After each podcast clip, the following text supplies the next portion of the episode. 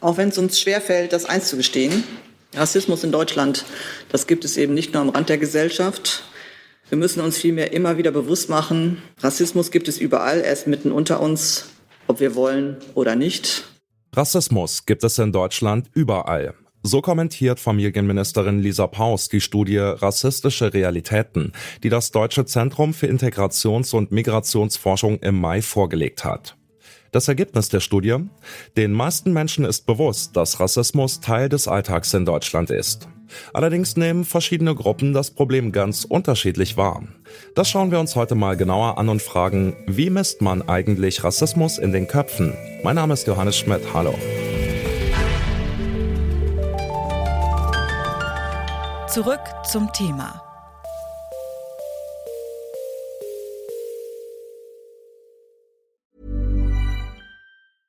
Bitte widmet eure Aufmerksamkeit unserem Werbepartner. Die Suche nach geeigneten Mitarbeitenden kann viel Zeit in Anspruch nehmen, muss sie aber nicht unbedingt, denn man kann sich helfen lassen. Zum Beispiel mit den Premium-Stellenanzeigen von Indeed, denn damit wird eure Stellenanzeige in der Suche sichtbarer und Bewerberinnen und Bewerber werden schneller auf euch aufmerksam. Indeed schenkt euch jetzt 75 Euro Startguthaben für eure Premium-Stellenanzeigen. Klickt dazu auf den Link in den Show Notes. Es gelten die AGB.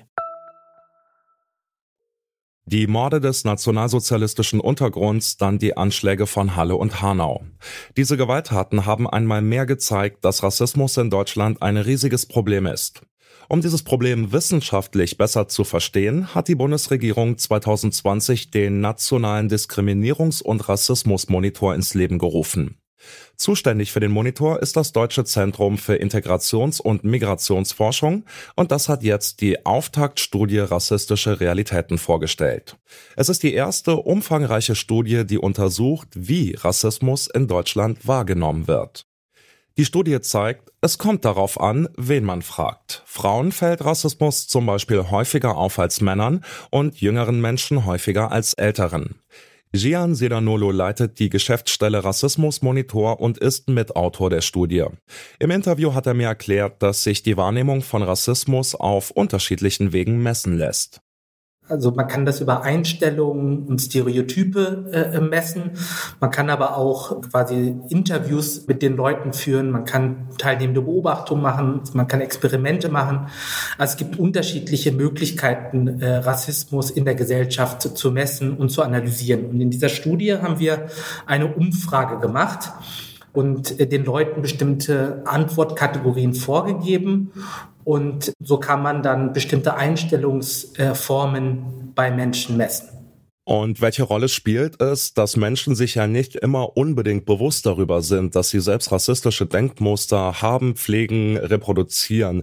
Sind die meisten Menschen wirklich selbstkritisch genug, um auf Fragen nach den Denkmustern, nach rassistischen Denkmustern ehrlich zu antworten? Naja, das ist äh, zentral auch in der Rassismustheorie, dass man jetzt gar nicht selber ein geschlossenes rassistisches Weltbild braucht, damit Rassismus quasi weiter existiert, weil er sich in Strukturen, in Institutionen äh, immer wieder reproduziert, sich auch immer wieder wandelt und neu mit anderen Kategorien und Diskursen zusammenfügt. Aber ich habe das Gefühl, dass hier wir jetzt in den letzten Jahren also dass das Thema immer, äh, ähm, immer mehr in die Öffentlichkeit gekommen ist, auch durch soziale Bewegungen, durch migrantische Organisationen, durch schwarze Organisationen, sodass vermehrt sich mit dem Thema auseinandergesetzt wird. Und das bedeutet natürlich auch eine Auseinandersetzung mit den eigenen rassistischen Denkmustern. Äh, wir stehen hier sicherlich noch am Anfang, aber ich denke schon, dass das mehr ist als vor 20 Jahren. Was ich ziemlich interessant fand, war, ein Ergebnis der Studie lautet, dass Frauen Rassismus deutlich häufiger wahrnehmen als Männer. Können Sie sich das erklären? Das können wir uns nicht erklären. Wir haben äh, quasi einige äh, Thesen äh, formuliert, aber hier braucht es auf jeden Fall noch mehr an Forschung. Also äh, wir können das ja auch zusammen interpretieren. Äh, ein Weg, wie wir das gemacht haben, ist, man könnte äh, vermuten, dass Frauen ja selbst äh, ganz oft in marginalisierten äh, Positionierungen sich befinden, gerade wenn man das äh, nochmal intersektional denkt. Das heißt, dass Frauen unterschiedliche Ungleichheitsverhältnissen äh, unterliegen und dass dadurch vielleicht ein höheres Bewusstsein für Marginalisierung und in diesem Fall für Rassismus vorhanden ist. Aber nochmal, hier braucht es auf jeden Fall noch mehr an Forschung. Okay, verstehe. Ein anderes interessantes Ding, Ihre Studie zeigt, dass viele Menschen in Deutschland Rassismus sehr wohl erkennen und auch als solchen einstufen. Rund 90 Prozent sagen, dass Rassismus in Deutschland de facto existiert. Wundert mich ein bisschen, warum setzen sich denn dann nicht mehr Menschen gegen Rassismus ein, wenn sie ihn offenbar deutlich wahrnehmen? Naja, also ähm, das sind dann halt auch die Limitierungen von quantitativer äh, Forschung. Also wie gesagt, wir haben Ihnen ja Aussagen vorgelegt, zu denen Sie dann zustimmen konnten oder diese ablehnen konnten. Erstmal für uns wichtig ist, dass dieses Thema kein Randphänomen mehr ist. Eine breite Masse in dieser Gesellschaft teilt die Diagnose, dass Rassismus ein Problem ist. Das heißt, äh, das erzeugt natürlich einen Handlungsdruck jetzt in der Politik, ja, weil man das nicht mehr wegwischen kann als Problem von Minderheiten oder als irgendwelche Hirngespinste oder Einzelfälle und so weiter und so fort. Also ich glaube, das ist mir, wichtig, das festzuhalten. Und gleichzeitig konnten wir ja auch in der Studie zeigen, dass es ein großes äh, Potenzial zumindest gibt äh, in der Bevölkerung, sich in der Zukunft antirassistisch zu engagieren. Das heißt, wir haben danach gefragt, äh, ob die Leute äh, spenden würden oder an Demonstrationen teilnehmen oder bei irgendwelchen Unterschriftsaktionen teilnehmen. Also es gibt eine hohe Bereitschaft. Und die Frage ist jetzt, wie man diese hohe Bereitschaft quasi abrufen kann und inwieweit hier Politik auch unterstützen kann, um diese Potenziale abzurufen.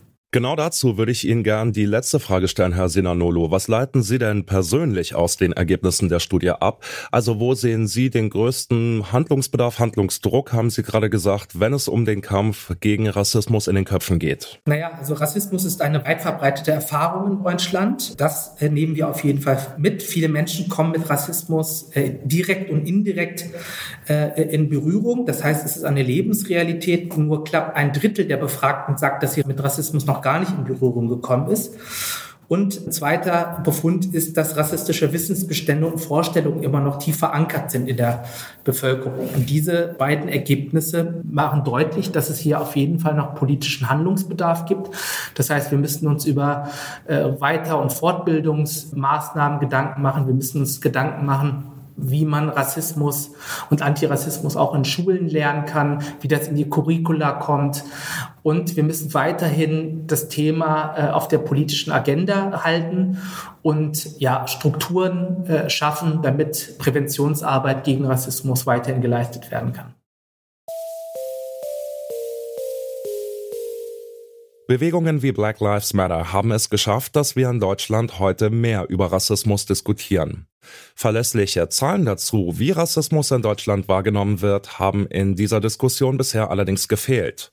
Der Rassismusmonitor soll diese Lücke schließen. Schon die Auftaktstudie liefert ein paar interessante Befunde. Zum Beispiel bestreitet kaum noch jemand, dass Rassismus in Deutschland existiert. Und weil die Studie verschiedene Gruppen analysiert, wissen wir auch, wo antirassistische Bildungsarbeit konkret ansetzen muss. Das war's von uns für heute. An dieser Folge mitgearbeitet haben Josua Gerner, Sophia Ulmer und Charlotte Thielmann. Chefinnen vom Dienst waren Alea Rentmeister und Alina Metz. Produziert wurde die Folge von Benjamin Sadani und mein Name ist Johannes Schmidt. Ich sag ciao und bis zum nächsten Mal. Zurück zum Thema vom Podcast Radio Detektor FM.